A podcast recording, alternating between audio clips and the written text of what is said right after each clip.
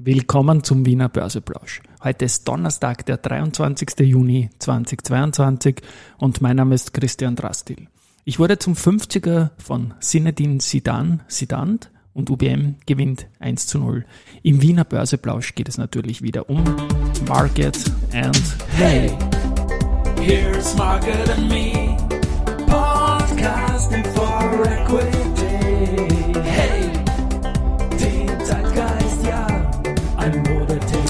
Börse als Modethema und die Juni-Folgen des Wiener Börseplausch sind präsentiert von Wienerberger und dem WSS Aktien Österreich-Fonds. Blicken wir kurz mal auf den Markt gleich zu Beginn. Äh, 6.272 Punkte im ATXDR, jetzt um 12 Uhr. 54, das ist ein Minus von 0,63 Prozent zu gestern. Und ähm, wir haben vor allem auch nochmal die Föstalpine auf der Verliererseite, da reden wir nachher noch drüber. Sonst fallen eigentlich eher die Nebenwerte auf Warimbex mit plus 2%, POR mit minus 7% heute eher herausstechend. Ähm, die Fußballgeschichte werde ich dann zum Schluss auflösen, aber diese 6000 272 Punkte im ATXDR bedeuten noch etwas, nämlich dass der Kollege ohne Dividenden, nämlich der klassische ATX, heute momentan unter 3000 Punkten notiert. Das war er gestern intraday kurzfristig auch, aber jetzt eben wieder so circa 1% unter 3000 und das haben wir auch schon lange nicht mehr gesehen. Wir haben ein großes Thema mit dem Verbund und Mellach in den letzten Tagen hineinbekommen. Da geht es ja darum, äh, dass der Standort Mellach äh, ja eingestellt worden ist, was die Kohleverstromung betrifft. Und jetzt wurde der Verbund von der Bundesregierung aufgefordert, äh, im Fernheitskraftwerk Mellach eben die Nutzung von Kohle wieder möglich zu machen. Das ist langer Rede, kurzer Sinn jetzt notwendig und eine Initiative des Bundes. Und da gibt es eine spannende Facette. Denn ähm, der Verbund hat eine Aussendung dazu gemacht, wo mehrfach darauf eingegangen wird, dass die Initiative äh, beim Bund liegt. Und da gibt es zum Beispiel so Sager wie, wir verstehen diese Aufforderung als Beitrag in der Stromerzeugung Gas einzusparen. Der vorübergehende Einsatz ist eine Notlösung für den Fall, ist eine Vorsorge der Bundesregierung und so weiter und so fort. Also es wird immer wieder betont, dass man das quasi nicht selbst war, denn das hat natürlich auch eine Auswirkung. Im Vorjahr hat Verbund einen Greenbond begeben im Volumen von 500 Millionen Euro, ähm, nachdem man äh, ein Jahr davor ähm, aus der Kohle ausgestiegen ist. Und da hat für die extrem nachhaltige Strukturierung nicht nur viel Lob gegeben, sondern eine vierfache Überzeichnung qualifizierte ESG-Investoren und vor allem einen Preisvorteil von 10 bis 15 Verzeihung, Basispunkten, die ähm, hier im Coupon für den Verbund natürlich ein, ein schöner positiver Effekt sind und natürlich auch diese Darstellung als, als ESG-Vorreiter mit der Wasserkraft.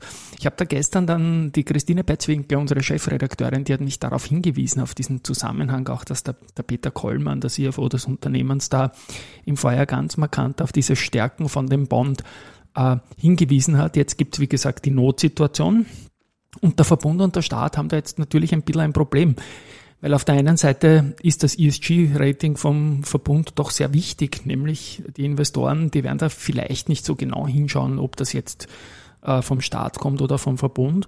Und insofern bringe ich mal die Idee ein, wie wäre es, wenn der Verbund Mellach an den Staat verkauft? Das wäre vielleicht, oder zumindest eine, eine Tochtergesellschaft gründet, das zumindest aus dem Verbund auslagert, das kann über die ÖBAG schon irgendwie gehen und wäre im Sinne der gesamten Geschichten zuerst mit der, mit der Gewinnaneignung durch Nehammer und so weiter, dann mit der Sonderdividende. Und jetzt braucht man wieder was von Mellach, auch irgendwie so eine, eine Idee halt einmal, um dann nur ja keine ESG-Probleme für den Verbund zu bringen. Ganz spannend ist es auch bei der, bei der Föstalpine gestern äh, mit 60 Millionen Umsatz um 13 Prozent runtergegangen. Der durchschnittliche Umsatz ist sonst 23 Millionen Euro. Und es sieht halt so aus, ähm, jetzt heute ist die Alarmstufe in Deutschland gekommen, gestern die Vorwarnstufe, die hat das schon irgendwie begünstigt und auch andere Aktien wie zum Beispiel ThyssenKrupp oder Salzgitter haben 11 beziehungsweise 7 Prozent verloren, aber keiner hat halt 13 Prozent verloren. Ähm, es schaut so aus, als äh, wären die Investoren aus den Industrietiteln mit Gasbezug einfach rausgegangen. Der Wolfgang Mateka, mit dem habe ich dazu gesprochen, der hat mir gesagt, er kann sich durchaus vorstellen, dass da ein Sektor-ETF auch ausgeleert wurde. Aber er ist überzeugt, dass das Gas weiter fließen wird, weil Russland sonst selbst Riesenprobleme mit dem Aufrechterhalten der Fördereigenschaften hat. Weil wenn man jetzt das Gas abdreht, so sagt der Wolfgang, bekommt man es unter sechs Monaten nicht mehr so wirklich in Gang und das wäre dann wiederum ein Eigentor. Auch da, Fußball gibt es dann später noch. Die Valneva-Aktie, auf die warten wir jetzt alle momentan gerade, die ist nämlich vom Handel ausgesetzt und da steht ziemlich wahrscheinlich, ähm, nämlich pending wegen einem wichtigen Announcement und da steht sicherlich die EMA-Entscheidung zum, zum VLA 2001, zum Covid-Impfstoff jetzt an. Wie gesagt, es schaut nicht gut aus, es ist viel Negatives eingepreist. Es ist dann Pfizer in einer anderen Geschichte eingestiegen, die Aktie ist wieder gestiegen. Mal sehen, ob es da jetzt einen schnellen Pfizer-Faktor gibt für die Valneva, nämlich im Sinne von bessere Lobby. Ähm, wir warten auf die Entscheidung. Vielleicht überschneidet sich das gerade mit den Live-Stellen vom Podcast, aber ich denke, heute wird noch was kommen. Die Aktie ist derzeit ausgesetzt. Ähm, Rosenbauer, da ist es so, dass Rosenbauer Amerika jetzt die von der Rosenbauer International übernommen wird. Dann die Heike Abter, äh, langjährige Wegbegleiterin, äh, ist dieser Vorsitzende im Aufsichtsrat vom Zertifikateforum Austria und auch jetzt Vorstand der Raiffeisen Zentrobank, ähm, ist von der EUSIP, also vom Europäischen Zertifikateverband, äh, zum vierten Mal zur Präsidentin gewählt worden, also wieder bestätigt und ja, subjektiv, ohne Risikohinweis, die Heike ist da einfach die beste. Äh, Research haben wir die Warenbacks mitkaufen durch die erste Group. Das Kursziel wurde aber von 1,75 auf 1,30 äh, runtergenommen, ist trotzdem noch eine 60% Chance circa.